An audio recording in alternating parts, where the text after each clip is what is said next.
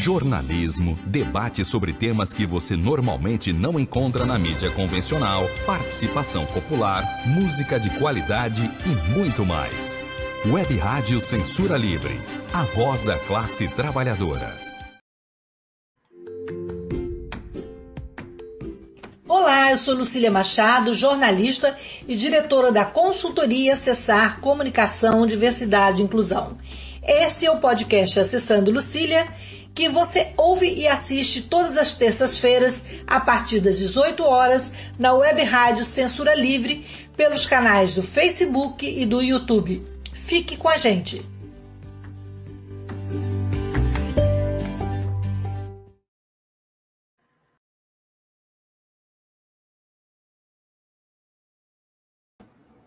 Olá, boa noite, terça-feira, dia do nosso podcast e hoje nós vamos falar sobre o Abril Marrom, que é o tema do nosso programa dessa terça-feira. Essa campanha existe desde 2016 e tem adesão de diversas entidades médicas, centros hospitalares e é sobre o combate e a prevenção à cegueira, né? O marrom, ele foi escolhido por ser a cor da íris, que é a parte mais visível e colorida dos olhos da maioria dos brasileiros. Segundo a Organização Mundial de Saúde, a OMS, mais de um bilhão de pessoas no mundo convivem com a deficiência visual, baixa visão, cegueira. É, muitas pessoas não receberam atendimento médico, né? não recebem tratamento. Então, assim, é um assunto que a gente precisa falar, que a gente precisa olhar com muito cuidado.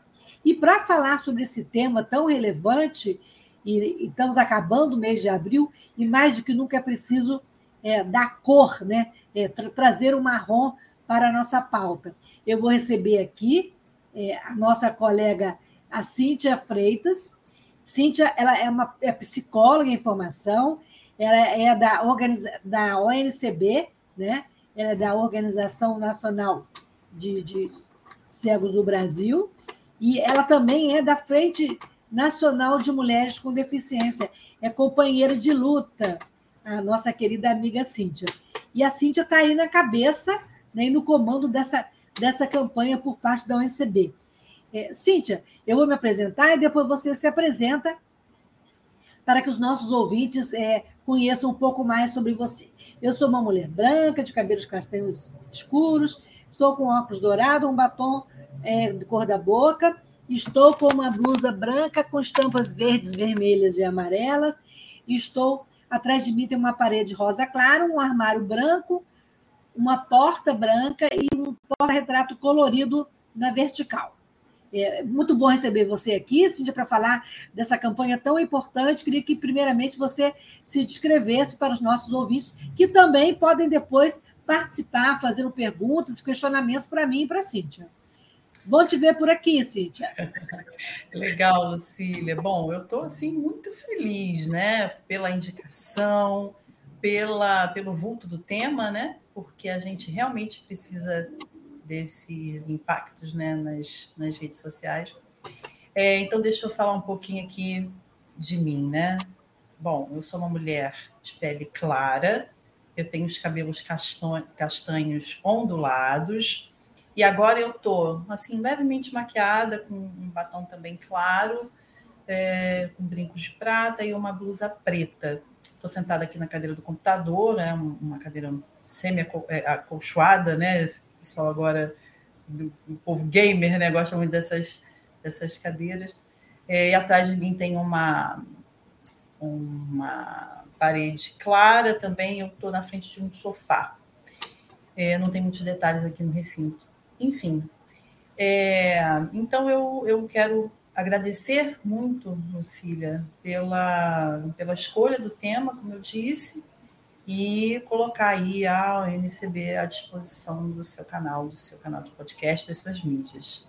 Eu que agradeço a participação é, de, a sua e também em nome da organização, né, e trazer esse tema importante. É, na verdade, então, Cíntia, fala para a gente o que é o Movimento Abril Marrom e qual a importância dessa campanha para a prevenção da cegueira. Então, vamos lá. Eu acho que a gente pode trabalhar é, o Abril Marrom em muitos aspectos, muitos aspectos. Ele, ele, é meio que multidimensional, porque ele traz, assim, deixa eu ver se eu consigo elencar, né? É, primeiro, é, o impacto de, do, da, da, campanha na vida das pessoas. É uma campanha ainda tímida, né? Ela fica meio que circulando nos, nos meios médicos e nos meios que atendem à saúde, é, no, no meio oftalmológico, né? Porque aí os especialistas, tanto em retina ou doenças é, da, da, da, própria saúde ocular, né, que, que tratam desse, dessa pauta também, tipo, é, pessoas que tratam de retina como problemas ligados ao diabetes, né? Vocês sabem que o controle ruim do diabetes, foi até o que me acometeu, né? Eu fiquei cega por conta de retinopatia diabética. É, essas doenças, elas acabam sendo pouco difundidas, porque você tem um tratamento, você tem todo, toda a necessidade de visitas periódicas ao, ao médico, diagnóstico precoce. Então, então, quando a gente trata da campanha do Abril Marrom, você tem que, que levar muito em consideração de como isso chega à população, isso é um ponto, né, para não ficar, como eu disse, circulando só a pauta dentro do, do meio médico.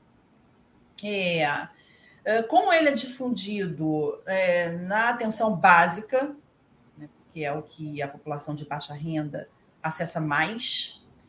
É, pessoas que conseguem é, alcançar médicos particulares, por exemplo, doenças que podem é, é, é, piorar ou agravar, né, ou levar até uma cegueira. Como que ela pode ser evitável? Quais são elas? Será que o fator hereditariedade, se ele influencia? Então, campanha a gente sempre vem com a informação, que é o carro-chefe. Acho que é qualquer Sim. campanha, né, Lucília? Cíntia, a maioria dos casos da cegueira é tratável quando diagnosticada precocemente. Isso segundo a Organização Mundial de Saúde, né? Uhum. 60% a 80% dos casos de cegueira são, são evitáveis, né? Sim. É isso mesmo? Exatamente. Porque você, nessa, nessa, nesse índice, nessa estatística, de cara, você já vê que alguma coisa está faltando, né? Ou da própria identificação, o atendimento ou o tratamento. Uh, o fator social também influencia muito, tá, Lucília? Porque os colírios, por exemplo, não são baratos, não são. É, o tratamento mesmo, quando você precisa fazer essas visitas periódicas, é, o diagnóstico e a frequência, aí você vai, identifica lá na atenção básica ou numa escola que a criança não está chegando legal no quadro, e aí você demora milênios, uma eternidade por conta do, do, do sistema de regulação. Isso para nós é assim o tendal, tendão de Aquiles. Né? Em outras palavras, falta política pública direcionada para esse trabalho de prevenção, diagnóstico e acompanhamento. E, e, e outra, a gente está falando de muitas outras deficiências, né, Lucília? Com que certeza. por conta da demora no tratamento, a pessoa se torna uma pessoa com deficiência. Sistema muitos casos, muitos casos, muitos casos, que é isso.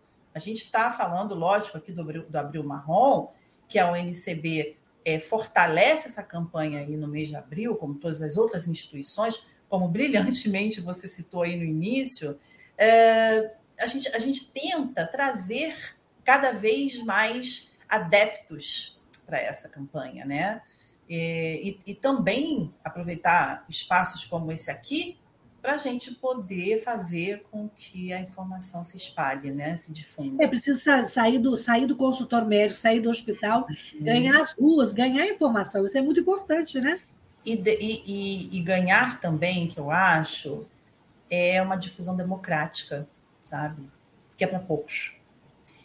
É, muita gente perde a visão ou, ou, ou, nem sabe que tem problema na visão ou que está com alguma doença tratável, ainda tratável, para não chegar a ficar cego.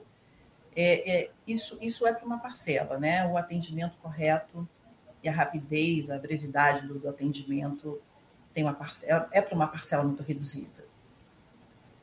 É, você fa, é, eu visei, eu estava tava pesquisando e lendo, né, para saber mais sobre sobre as doenças oculares, né? Eu vi que doenças como a miopia, a hipermetropia, glaucoma, catarata, os próprios erros refrativos e a retinopatia diabética, como você falou, e a, e a, e a perda da visão, que a gente chama de degeneração macular é, da idade, né? Da idade. Se elas forem descobertas, tratadas e acompanhadas, elas podem realmente evitar a cegueira.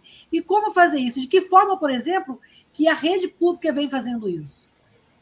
Então, Lucília, é, a, gente, a gente tem tratamento oftalmológico no SUS, né? Mas aí quando você diagnostica dentro de uma, de uma atenção básica, isso precisa ser encaminhado. Geralmente, os estados possuem os chamados centros de referência no atendimento de pessoas que têm essa necessidade médica, né? Que aí, dentro dos centros de referência, e eles sendo equipamentos do Sistema Único de Saúde, eles podem ser acessados pela população. Você só precisa morar naquele estado, né? Que aí passa aí porque a gente chama de média complexidade, né? E dentro dos centros de reabilitação você você encontra tudo que você precisa. Você precisa, você você é, vê o SUS equipando os SEI, os SER de, da, da seguinte maneira: profissionais, né, de oftalmologia, quando eles conseguem diagnosticar de forma precoce, os especialistas em baixa visão e as pessoas que conseguem manter alguma, algum residual, eles passam para a fase de reabilitação visual. Estou tomando aqui um gole d'água. Eles passam a parte de reabilitação visual. Eles também têm o acompanhamento de quem faz as receitas das ajudas técnicas, né, das tecnologias assistivas, tipo lupa, é, ou a própria bengala verde, quando eles é, se tornam pessoas com baixa visão. Sim. E, obviamente, né, todo centro de referência, todo centro especializado, ele também atende a pessoa que é, ou a doença é muito grave, ou já está em fase aguda, ou mesmo com todos os tratamentos e cirurgias, acompanhamentos, ele aí perde a visão. Lá você também tem toda a parte de reabilitação e inclusão social. Você falou dos colírios. Colírios são caros, a medicação é cara. E o acesso a esses medicamentos é, é, viável? É possível? Isso, pelo menos aqui, a gente sabe que no Rio São Paulo é, uhum. o caminho é tortuoso, mas a gente chega lá. Agora, nos, nos rincões, no, no, no Pará, na Amazônia, a gente sabe que isso ainda é um problema. Sim. Sim, é assim. Porque, veja, é, o caminho, apesar dele ser longo, eu volto aqui a falar para você da informação. Né? Eu, eu fico muito preocupada, eu pessoalmente, eu, Cíntia, fico muito preocupada de como essas pessoas que você acabou de citar, como, como que a informação vai chegar a elas e como elas vão chegar até a informação. Então, como é que a gente pensa... Uh, parece utópico, talvez, ou meio que fora do, do, longe muito do nosso ideal, mas a gente gostaria que fosse assim. Dentro do, do, dos hospitais ou dentro dos, dos centros de referência que tem atendimento ambulatorial, você chegando àquele atendimento, você tem as visitas periódicas, então ele te dá a receita ao médico do ambulatório. Ele te dá uma receita, você vai ao posto de saúde e o posto de saúde te dá o, o, o, a medicação, né, o colírio, e você então faz uso. Isso é um ponto. Agora também tem um outro ponto que eu acho bastante importante quando a gente trata de cegueira evitável. Muitas pessoas são, são diagnosticadas, seja por glaucoma, ou por retinopatia diabética, ou a própria toxoplasmose, que também é um dos fatores é, elas têm medo de retornar, porque aí vem o medo da própria cegueira, Lucília. Isso é um complicador, é um dificultador, sabe? Para a gente, porque as pessoas. Você tem que garantir o acesso e a permanência, né? A adesão ao tratamento é, envolve também um aceite emocional, você entende? A gente... Tem que ter uma campanha também até para isso, né, Cíntia? Para a pessoa se, se identificar e se é, absorver aquela situação, né? Ela se apoderar da, da, da, da, não da deficiência, mas da, da patologia que ela tem para lutar por ela, seja né, em que, em que estágio for, né? Perfeito. E aí você conta que isso é, é, a gente tem aí a oportunidade de trabalhar e de, e de acompanhar dentro da UNCB é, os, os, as equipes é, multiprofissionais, né? Porque você tem ali uma questão muito, muito ligada ao, ao desejo também, né? De, de que a pessoa é, acompanhe o seu próprio tratamento. É, você tem condições de acionar uma clínica da família, como é o, o, que a gente chama aqui no Rio de Janeiro, e lá você tem um assistente social, você tem o próprio, próprio psicólogo. É, a, a gente também tenta acompanhar o próprio médico, né, que, que acompanha as pessoas que, que têm um problema grave nos olhos, uma, uma, uma, uma doença ocular grave, que ofereça um acolhimento, um atendimento humanizado, né? Isso é um trabalho até que a gente executa dentro da Fiocruz, que são essas lacunas assistenciais. Como que uma pessoa com deficiência, isso em todas, tá? Não é só deficiência visual, não como que ela vai ser acolhida e atendida de forma correta dentro, dentro da, da atenção básica, quando ela chega. Né? Isso é eu falo sempre aqui na UF, que é onde eu atuo, que a hum. primeira hum. forma de inclusão é o acolhimento. Perfeito, perfeito. A gente tem essa, essa ideia, né? E isso é um modelo, né? Do mundo ideal para a gente. básico, né? Ah, não, isso é fundamental. É você dar aquela atenção que a pessoa merece, tirar de repente a pessoa daquela, né, daquele estado do impacto. E caso né, ela precise, que a gente, lógico, torce para isso não acontecer, acompanhá-la num eventual eh, estado de luto, né, quando se torna a pessoa com deficiência, que é um luto, né, não deixa de ser.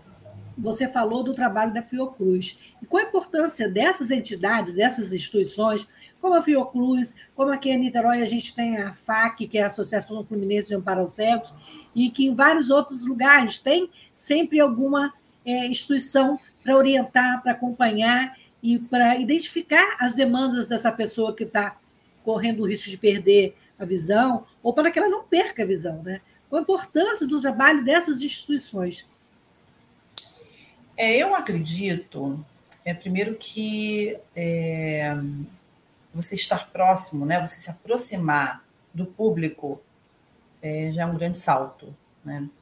Aqui no Rio de Janeiro, eu sou de Niterói também, mas atualmente eu moro aqui na cidade do Rio.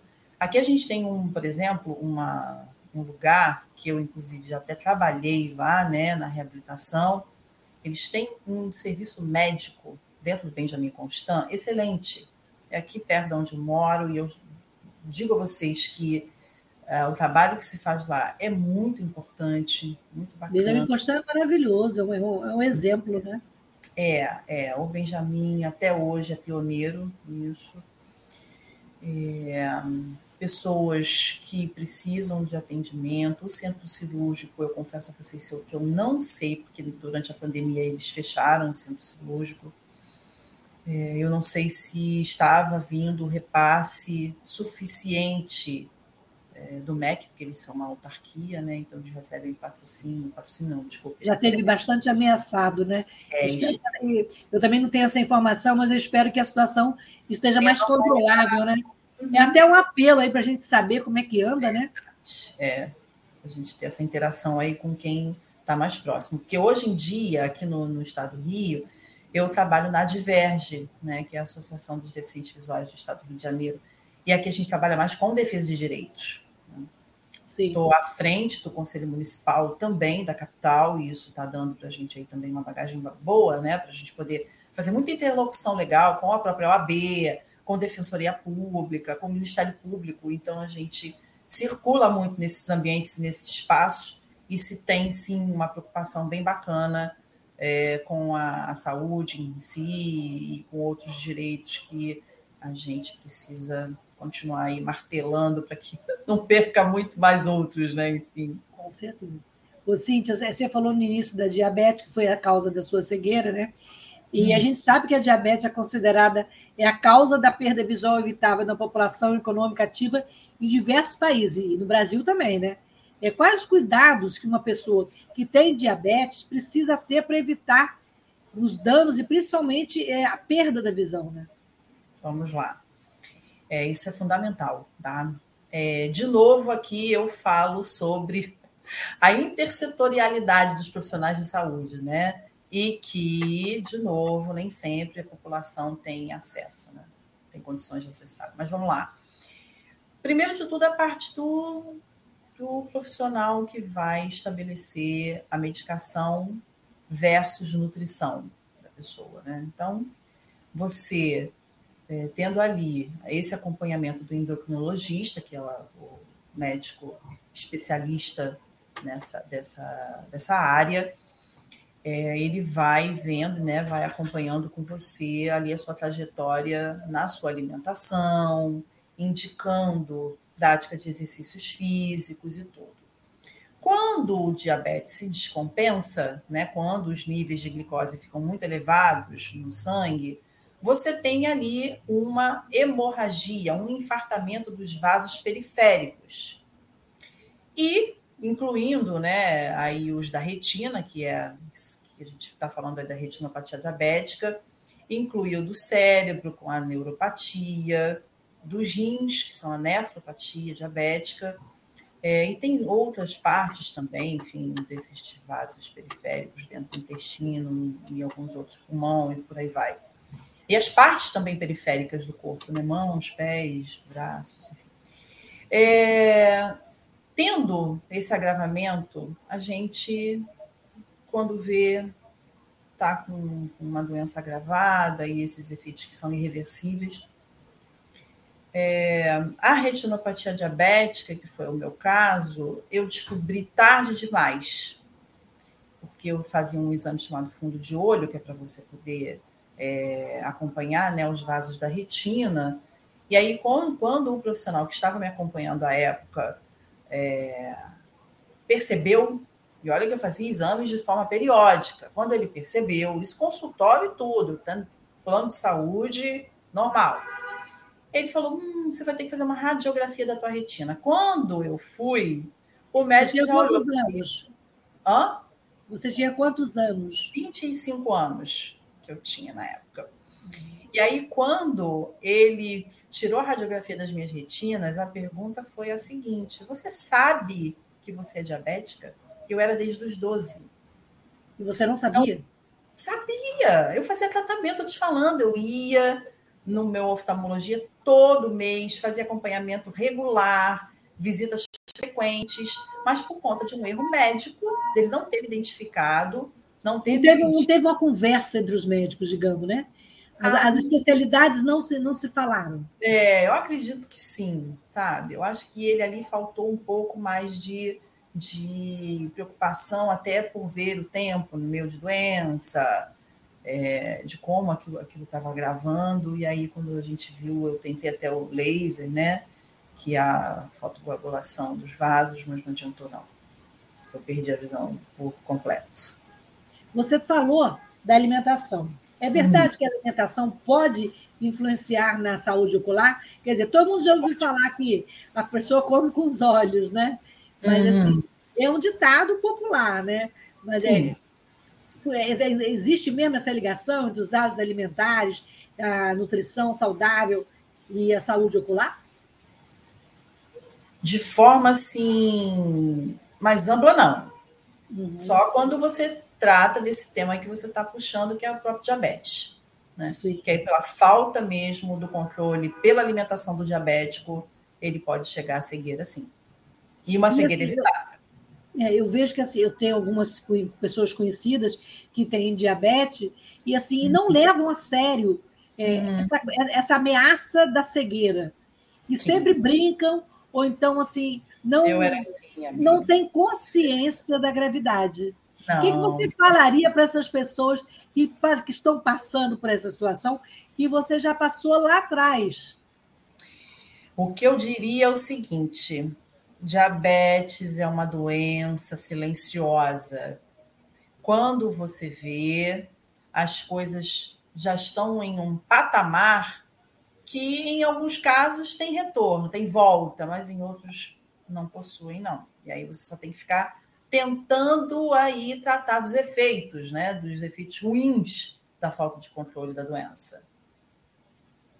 Quer dizer, então, é, é um combo, né? Tem que ter campanha, tem que ter prevenção, tem que ter política pública, né? uhum. né? São várias coisas que podem é, trazer resultados positivos, né? Que podem evitar é, uma perda de visão. Né? Sim, sim. Esse ano a ONCB fez um programa no YouTube é, com duas Foi semana passada, né? Você... né? Pois é. Nós fizemos esse programa no YouTube. Quem puder aí passar lá no eu nosso. Eu vou pegar canal. o link para deixar aqui para as pessoas esse também é assistirem. Acho, uhum. né? Duas médicas participaram também, Isso, não foi? Exatamente. A doutora Luciana Sacker, lá do OSB, né? Do Hospital Oftalmológico Santa Beatriz, é, e a doutora Fernanda Oliveira, que até trabalha na própria reabilitação da AFAC. É, eu, temos aqui o comentário de, de uma ouvinte, eu vou passar, e depois a gente vai fazer um intervalo e a gente volta a conversar com a Cíntia Freitas, que é da Organização Nacional dos Cegos do Brasil, e está falando sobre essa importante campanha do Abril Marrom. A Delma Pacífico, ela falou, muitas, é muito necessária a divulgação do Abril Marrom.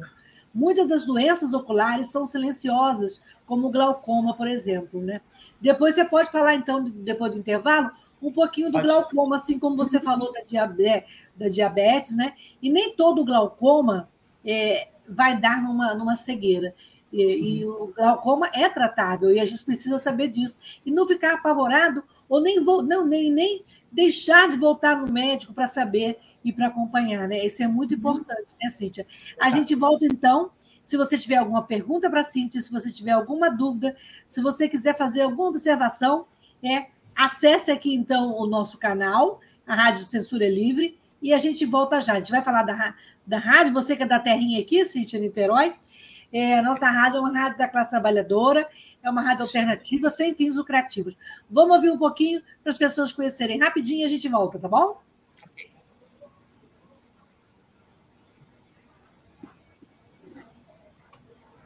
Acompanhe a programação da Web Rádio Censura Livre no site www.clwebradio.com, no aplicativo exclusivo para ouvir rádio no celular, tablet e Smart TV. A emissora também está no Rádiosnet, um dos maiores aplicativos para esta finalidade, na nossa página no Facebook e no canal da emissora no YouTube Acesse o nosso canal escrevendo youtube.com barra C barra Censura Livre. Tudo junto. Inscreva-se no canal e acione o sininho para receber as notificações de novos vídeos. Web Rádio Censura Livre. A voz da classe trabalhadora. Para ajudar a Web Rádio Censura Livre, anote os dados da nossa conta. Banco Bradesco agência 6666, conta corrente número 5602, dígito 2. Se preferir, nosso Pix é 32 954 696 0001 81. Somos uma emissora sem fins lucrativos e as contribuições são para pagar os custos de manutenção e transmissão. Desde já agradecemos a sua ajuda. Web Rádio Censura Livre, a voz da classe trabalhadora.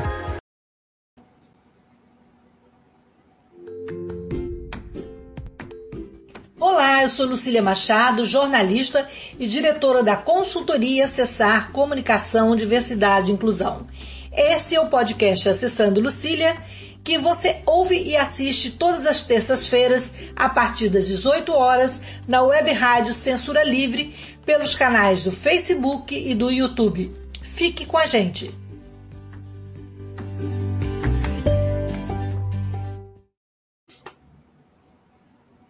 Então, voltamos aqui ao papo com a Cíntia Freitas, da USB, Organização Nacional dos Cegos do Brasil, e a gente estava comentando, né, Cíntia?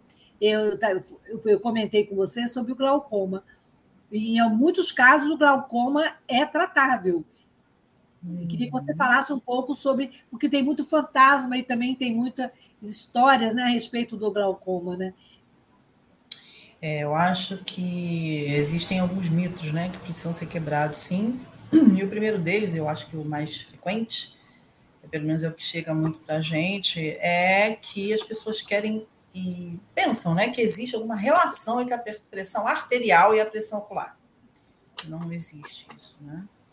É, eu acho que a, o, o próprio glaucoma, quando ele consegue ser diagnosticado de forma precoce, é, hoje a medicina oferece assim, muitos tratamentos, sabe? Desde o colírio mesmo, que aí a gente faz esse tratamento ambulatorial, a, a pessoa acompanha, faz a, faz a medição, que a gente até aprendeu, né? Na, no dia lá com as médicas, que você pode considerar uma é, pressão regular por volta dos 21 e eu achei interessante que a, que a doutora Luciana fez a seguinte observação. Fica em torno dos 21, porém, menos de 21 nem sempre é, pode ser considerado normal para algumas pessoas, e acima de 21 nem sempre pode ser considerado glaucoma. Olha que coisa louca, né? É, eu acho que depende muito da fisiologia do olho da pessoa. Isso é muito, muito diferente. É, a questão nutricional é uma outra, não tem nada a ver, não influencia. É, é uma, um, um, fator né, que, que a gente pode descartar. Ah, porque eu como muito isso, ah, se eu comer muito aquilo, piora ou melhora, isso não é realmente nada que possa que a gente possa considerar como fator relevante no tratamento do glaucoma. E aí, depois, quando o tratamento se instala, a gente necessita, a pessoa necessita de muitos anos de tratamento. Aliás, precisa de muitos anos sem tratamento para que a perda visual aconteça. Então, por isso que a gente é, fixa muito, né, é, é, como é que eu vou dizer, frisa muito uhum.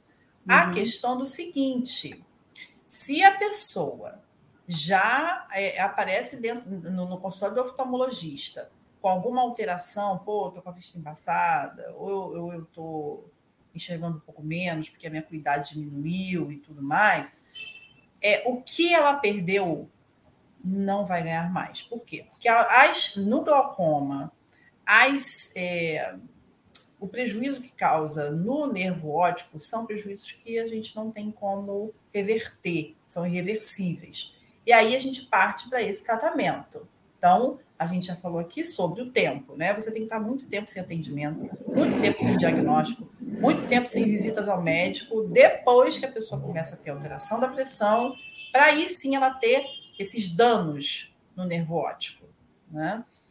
É, uma outra questão, a medicina também oferece hoje intervenções cirúrgicas em casos que se tornam mais graves, é, até porque alguns outros tratamentos, no, no, no, meio desse processo, eles podem causar glaucoma, um glaucoma secundário, por exemplo, da própria retinopatia diabética, que é a pessoa, às vezes, quando, quando precisa fazer, que foi até o meu caso, quando eu precisei fazer muitos tiros de laser, a pressão, minha pressão ocular aumentou.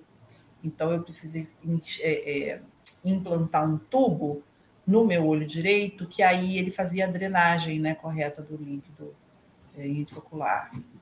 É, outras é, é doenças como a catarata congênita, é, com muito tempo de, de, de, doença ou com algumas outros, é, outras consequências, também podem causar um glaucoma secundário a essa catarata. É, e aí eu acho que, que dentro dessa, dessa perspectiva, a gente pode sim é, entender que tratamento existe, né? Mas o medo ele não pode atrapalhar o você dar seguimento, né, a esse a esse tratamento para que você possa manter a sua pressão em bons níveis. Cíntia, é, de acordo com a Agência Internacional de Prevenção à Cegueira, IAPB, no Brasil, cerca de 30 mil crianças é, ficam cegas devido a doenças oculares, né? E que algumas vezes poderiam ser evitadas ou tratadas precocemente.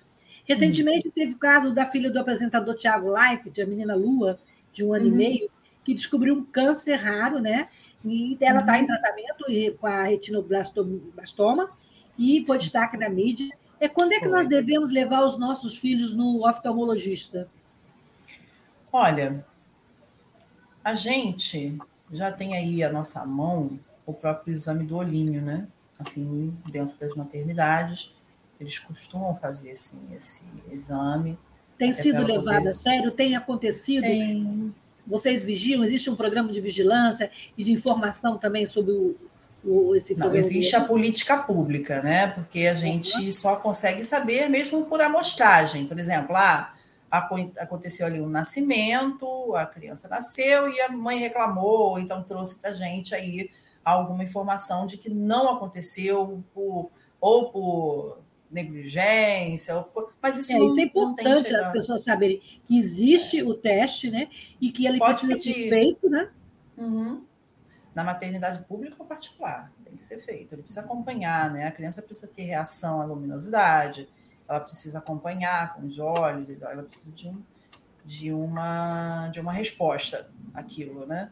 O que agora aqui eu vou dizer a você, porque você sabe, né? Eu não sou médica, eu teria que é, te dizer depois de quantas horas, né? Porque a criança nasce ali com os olhinhos fechados ainda, eu acredito, né? Demora, deve demorar ainda um tempinho para você fazer esse examezinho ali. Eu só não sei aqui exatamente quanto tempo depois do nascimento. Mas que o exame existe, existe. E a gente precisa. O reflexo é, vermelho. É, precisa ter campanha para orientar, né? E uhum. precisa ter mais informação. E, e as políticas públicas têm que ser cumpridas, né? A gente tem que é, ter instrumentos de acompanhar isso, né? É verdade, porque aí a gente acaba sabendo só quando acontece algum problema, quando bate lá no médico, né? Quando a criança já está mais crescida. Ou na escola, que é um dos nossos maiores observatórios, quando a criança começa esse processo de letramento, quando ela começa a ter que utilizar a visão, quando ela sai para fazer as interações sociais, esse é o maior, é, maior retorno que a gente tem é, da escola, quando a criança começa o processo mesmo de precisar utilizar a visão, e aí eles encaminham as crianças para a Secretaria de Saúde. Nos municípios que tem essa política também tem isso. A gente sempre depara com isso, né? Porque política é, pública. Que devia ser para todos, nem sempre é, né? Eu já vou um pouco mais longe. Eu acho que a política pública ela tem um fator primordial para ela acontecer: o ser humano. Você entende onde eu quero chegar? Às Sim. vezes, é, você tem ali profissionais que, que é, é, estão nos serviços de saúde que eles precisam aplicar, eles precisam colocar aquela política em prática. Se a política existe, mas não existe quem exerça aquela política ou quem faça com que ela com quem aquela política ela ande, ela caminhe e chegue ao destinatário final, ela se torna inócua, né? Além de, quer dizer, tem que ter vontade política, não adianta ter só a política pública, não adianta ter não. só a verba, tem que ter vontade política e, e, e, vontade humanitária, digamos, de fazer, de fazer a política acontecer, né? Equipes treinadas, equipes com sensibilização correta de como atender as pessoas. Você não tem que achar que a outra pessoa, ah, não, entra aqui, vou te atender, tchau. Não é assim, é todo acompanhamento olha, é necessário. Completamente, eu concordo plenamente com o que você traz, sabe? E é uma preocupação da maioria das pessoas. Você chegar a um, um serviço de saúde que ele esteja te esperando, né? Não esperando a próxima pessoa que vai entrar. Entendo. Ô, Cíntia, é, você, como secretária de Saúde e Reabilitação da Organização Mundial de Cegos do Brasil, é, é, qual o papel da organização nessas campanhas, nessas e outras campanhas? É com, é, com que viés vocês trabalham é, de informação, de acompanhamento é, dessa população? É bom. A gente é, foca nosso trabalho nos direitos de pessoas com deficiência visual, né? Então a gente ali tem um, um recorte dentro das outras deficiências. Isso é um ponto. Né? O segundo ponto é que, como na UNCB a gente trabalha com secretarias temáticas, nós somos 11 lá, né? Aí com o nosso secretário-geral, que é o Márcio Aguiar. É, dentro da saúde, quando a gente, toda vez que já existe a política ou já existe a campanha, a gente sempre vai verificar como ela está sendo aplicada ou executada para o nosso público se está chegando ao destinatário, se ela está funcionando. A UNCB hoje tem assento na, no Conselho Nacional de Saúde, então a gente já consegue ter assim uma, um, acompanhamento mais próximo lá, onde a gente consegue fazer o controle social. Né? É, a nossa secretaria ela tem, ela é formada assim por uma equipe muito competente, muito competente. Então, por exemplo, essas a gente chama aí do ano colorido, né? A, a, as, as instituições ligadas ao atendimento à saúde, elas têm aí Janeiro Branco, que fala de saúde mental, e a gente sempre faz um evento trazendo para as pessoas com deficiência visual. É, em março mesmo, do Dia da Mulher, a gente faz sobre a mulher com deficiência visual. Abril agora, atividades, palestras, a gente chama e convida especialistas eventos no YouTube. E assim como eu estava falando do, do, ano colorido, ele tem cor até o final do ano, né? Se a gente for ver. Sempre tem um tema de campanha que a gente tenta, tenta trazer para o nosso público e, e trazer também é, outros adeptos, né? Porque a ONCB ela tem afiliadas em todos os estados. Todos eu não digo, mas eu acho que são quase 90 estados. Então a gente consegue ter aí o acompanhamento é, das políticas, como elas funcionam, e trazendo também para que as pessoas questionem, façam essas trocas de experiências dentro dos estados, dentro dos municípios e nas instituições, porque a UNCB também tem essa, essa, esse viés, né?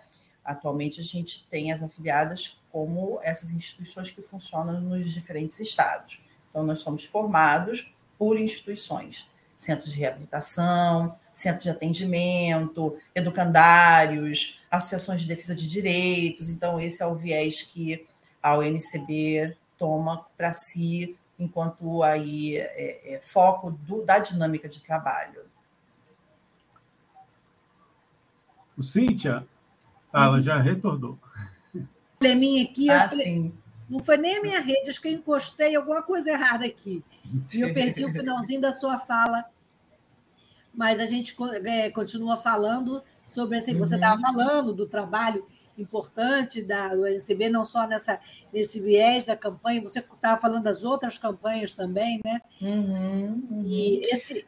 Qual o saldo que você, você quer? Você quer complementar ou que você quer? Ah, falar? quero. Não, eu só quero falar para os ouvintes aqui do seu podcast que agora em maio, provavelmente vai ser, vai ser dia 10 de maio, a gente vai fazer uma roda de conversa com mães e pais que estão exercendo a maternagem, pessoas com deficiência visual, é, cegos e baixa visão. A gente vai aí fazer, falar aí sobre os desafios da maternidade. Então, a gente vai aí depois passar para você, para você poder jogar nas suas redes e convidar o público. Vai ser muito bacana. Não, Isso muito tem importante. em maio. É, em abril, a gente vai tratar de envelhecimento saudável. Vai ser, assim, uma, uma ação linda. Nós temos várias é, é, secretarias envolvidas, a nossa de saúde e reabilitação, a do, do, da pessoa idosa, a de acessibilidade e tecnologia e a de desporto e lazer. Então, vai ser uma mega ação, vai ser muito bacana. E, e, até por conta também de utilidade pública, e uhum. muitas pessoas que estão assistindo, ouvindo, e depois também vão ter acesso através do nosso canal no YouTube, é, onde e quando a pessoa deve procurar. Então, assim, no Rio de Janeiro, que é onde nós estamos, região Rio-Niterói, uhum. que, que organizações e que instituições podemos procurar quando uma criança, um adolescente, uma pessoa diabética ou nosso idoso tem um problema ocular? Olha, os centros de referência aqui, por exemplo, aqui no Rio nós temos o Instituto Oscar Clark, no York, o próprio Benjamin Constant. O Oscar Clark fica onde? Fica no centro da cidade. Depois eu posso pedir para depois você colocar aí a, o endereço, mas eu não tenho agora ele. ele não, tudo bem, a gente fala aqui e as pessoas podem acessar né, e procurar. Isso. Para atendimento oftalmológico, o IOC e o IBC. Uhum. É, para atendimento, vamos lá. É, lá, lá em Niterói, a própria FAC, o próprio é, é, Santa Beatriz, tem outros é, hospitais que, que fazem tratamento, fazem atendimento, mas a gente aqui, mais não, que eu acho até uma, uma coisa boa, né? Não, não tem nada para falar sobre isso. Mas a própria rede municipal de saúde de Niterói, não sei se você está é, a par disso, que nós tem, que eles criaram, né?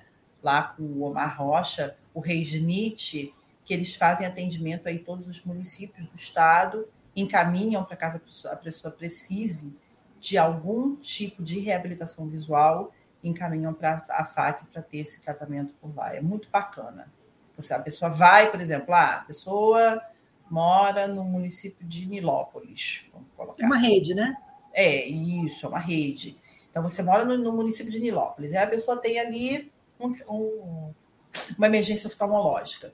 Ela é encaminhada ao posto de saúde, lá ela é identificada, é, e pega o encaminhamento, o próprio posto entra em contato com a FAC e aí o paciente se dirige lá é, com esse encaminhamento para fazer o atendimento. E esse tem trabalho tem, tem esse trabalho tem dado frutos, é, tem funcionado bem? Você, você tem notícias desse processo?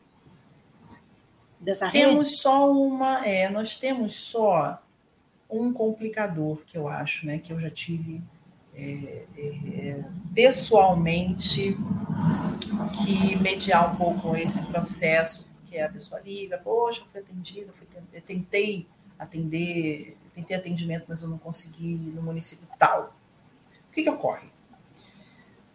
Niterói, que tem o Resnit, faz todo o treinamento das equipes nos municípios. E aí acontece o quê? Muda o gestor, muda as equipes. E aí quem é que paga? O povo. Quer dizer, precisa né? haver continuidade nessas políticas públicas, né? Lembra que eu falei para você que, que, o negócio é gente no meio? Exatamente. Gente é tudo de boa, tudo de boa, é tudo de bom. A diversidade é humana. Também, né?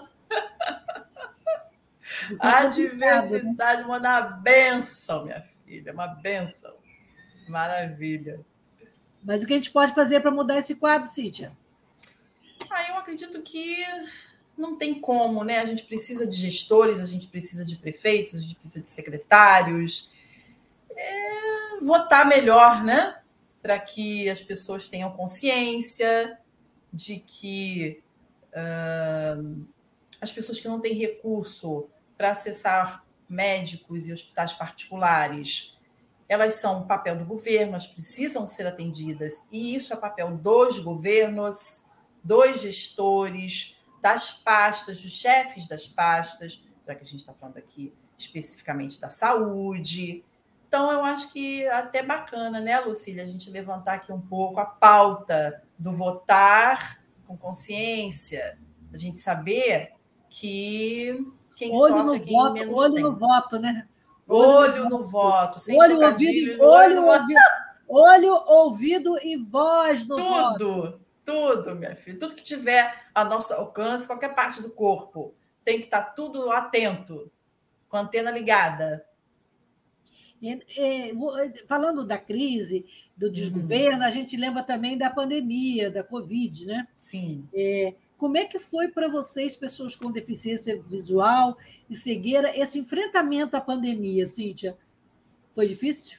Foi, foi muito difícil, né? Porque na época que as pessoas já estavam em processo de reabilitação, porque a reabilitação é processo, né, Lucília? Tem etapas, tem acompanhamento ali. E ela é contínua, né? Isso é importante contínua, claro. Porque às vezes a gente ouve, no caso, eu tenho lesão medular, sou cadeirante, uhum. e às vezes as pessoas falam assim: ah, você não precisa mais de fisioterapia, ou você não vai voltar a andar mesmo. Jesus. É assim, como se o meu corpo não precisasse ter manutenção, né? como se ele não precisasse de energia e de atividade para continuar vivendo. Eu não vou levantar, mas eu, eu, eu, eu estou viva, né? Claro, levanto, claro. Eu levanto da maneira que eu posso. Exatamente. Eu me locomovo, você enxerga da maneira que você que está traçado para você, né? Perfeito, porque qualidade de vida, bem-estar são direitos fundamentais, né? E a gente é humano, Exatamente. né, minha amiga? Mas só voltando à questão da pandemia, a gente sofreu assim, um golpe muito duro com o lockdown. Quando lá no início de 2020, em março de 2020, as prefeituras tiveram, né, receberam essa, essa determinação do Ministério da Saúde, a gente teve que fazer o lockdown e os centros de reabilitação fecharam. Foi Muita gente foi difícil, Né? Foi, foi. Exatamente. E aí, ano passado, por volta, eu acho que de julho, a gente começou a acompanhar os, os, centros, os centros que estavam é, apresentando o chamado plano de retomada. Foi uma coisa muito bacana, porque a ONCB fez, fez questão de chamar as pessoas que estavam à frente dos centros, para a gente poder trocar esse, essa, essas estratégias que estavam sendo é, adaptadas e, e adotadas é, dentro dos diferentes estados. Então, isso foi uma, uma, troca muito bacana, porque as experiências de sucesso elas foram é, é, é apresentadas uma troca, era uma troca grande, né? Muito. Essa troca trouxe diversidade, né? Foi, foi muito bacana, porque são realidades muito distintas, né? É, é, estados que às vezes recebem mais recursos, outros que recebem menos. Então a gente teve assim, a UNICB se preocupou muito com isso. Foi uma coisa muito bacana, uma iniciativa muito bacana lá do, do presidente Beto Pereira. O, o, Cíntia, nós estamos no finalzinho do programa. E antes de você dar o seu recado final e falar mais uma vez da importância da prevenção da cegueira tratável, e da, do Abril Marrom, é, a gente tem que lembrar né, que prevenir é sempre melhor do que remediar, como diz o ditado popular. Né? Então, em relação à saúde, não é diferente. Né? A gente tem que estar sempre ali, de olho vivo, de olho aberto, né? de olho Sim. fechado, mas, mas conectado, seja como a gente Sim. estiver. Né?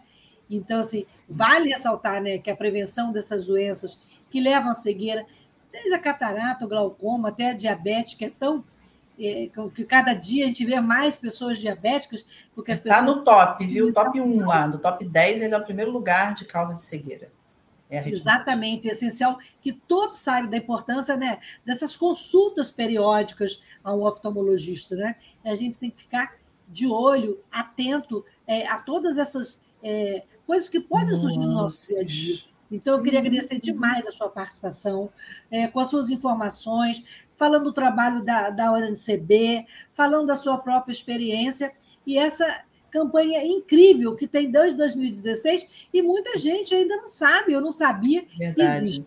Então, eu queria que você desse o seu recado final, o seu apelo, uhum. e falar o que você espera desse pós-pandemia é, para as pessoas com deficiência, especialmente as pessoas com deficiência visual e cegos. Vamos lá. É, primeiro, eu quero agradecer a você, ao espaço, a pessoa que está aqui com a gente, né, o Antônio. O Antônio, é, é o nosso operador. Isso, nosso operador aí, né? Muito obrigada pelo espaço. A NCB agradece muito. Trago aqui o meu abraço, o meu agradecimento do nosso secretário-geral, né, do Márcio Aguiar e do presidente Beto Pereira. É, dizer que Sobre a campanha, você já falou quase tudo. a importância né, das visitas e tudo, mas eu quero dizer que, por favor, quem estiver ouvindo aqui, seja na campanha Abril Marrom, seja em qualquer outra campanha, mas tudo que vá e perpasse pelas publicidades, fotos, jornais, programas, seminários, simpósios, não deixem de observar critérios de acessibilidade dessa informação, né? Para aquilo se tornar um elefante branco, porque informação liberta, é para todos. E pessoas que possuem algum nível de deficiência sensorial, seja ela cega, seja ela surda, enfim, ou de deficiência intelectual, que ela precisa acessar aquela informação, né? Porque ela algum dia pode precisar, ela pode precisar para um filho, para um parente, para um amigo. A gente que tem deficiência é multiplicador de informação. Então, eu queria ressaltar que realmente o direito ao acesso à informação simples, é, acessível, é, de compreensão fácil, para que todo mundo possa democratizar o conhecimento. E obrigada, Lucília, muito obrigada. Cíntia, enquanto você estava falando aí brilhantemente uhum. nessa sua expressão final, é, o Antônio colocou aqui é, um card marrom com da, da campanha Abril Marrom, pega essa visão e também com o símbolo da hum. campanha do Abril Marrom. Então Ai, fica aí essa imagem Ai, obrigada, Antônio. Estou toda, toda emocionada aqui. Eu vou chorar, hein? Só pela audiodescrição aí não no vamos finalzinho. chorar, não vamos gritar, vamos gritar para que as pessoas tô emocionada. Tô nos emocionada. ouçam, né? Que as pessoas nos ouçam, nos vejam, né? E que Obrigada. nos deem a mão nessa luta, não só do Abril Marrom, sim, marrom sim, mas na luta de todas as cores, né? Porque todas, todas as estamos, cores. Temos todos juntos, né? Ninguém solta a mão de ninguém. De ninguém. Um e beijo lá para a galera da frente também, né, Lucília? Mulher, a mulherada lá da frente nacional. Isso aí. aí. E só para terminar, é, qual a importância da participação das mulheres cegas com baixa visão na Frente Nacional de Mulheres com Deficiência? Essa pergunta eu esqueci de fazer, mas ainda vale a pena. Vamos lá. Temos três minutos. Vale, vale, vale muito a pena. A gente tem uma galera lá de peso, realmente. É, mandar até um beijo aqui para Valéria Suri, né, que é muito minha amiga, enfim. Tudo maravilhosa, é, entrevistei ela. é maravilhosa, é, eu escutei aqui o podcast de vocês, foi, foi ótimo. A gente tem muito, muita dificuldade de acompanhar é, essa, esses espaços que, que não acolhem a gente, né? Mas quando a gente encontra uma frente dessa amplitude, com tanta gente bacana, Patrícia Almeida, a Ana Paula Feminella, que trabalha comigo aqui na Fiocruz, do nosso projeto, a gente tem muito essa diversidade desses corpos, corpos com todas as suas especificidades. Então, a gente está aí muito feliz, eu, enquanto mulher cega, é, trazendo aí a voz da mulher cega e com baixa visão, a gente fica muito feliz por poder ter também esse espaço de defender o direito da mulher cega e o, e o direito da pessoa com deficiência visual, cega ou com baixa visão. Isso é muito bacana. Obrigada.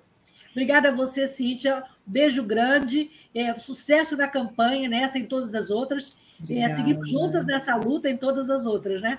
E na próxima terça-feira, a gente está aqui de novo com um novo tema: é, diversidade e inclusão, sempre na nossa pauta. Beijo grande e é, curta o nosso programa, o nosso podcast no, no YouTube da Rádio Web Censura Livre, no canal Acessando Lucília e, e, e também nas plataformas digitais das plataformas de áudio, é, Google Podcast, Spotify e Anchor. Beijo grande, obrigado, gente, e até a próxima semana.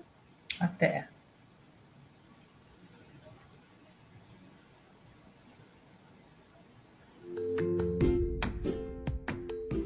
Olá, eu sou Lucília Machado, jornalista e diretora da consultoria Acessar Comunicação, Diversidade e Inclusão.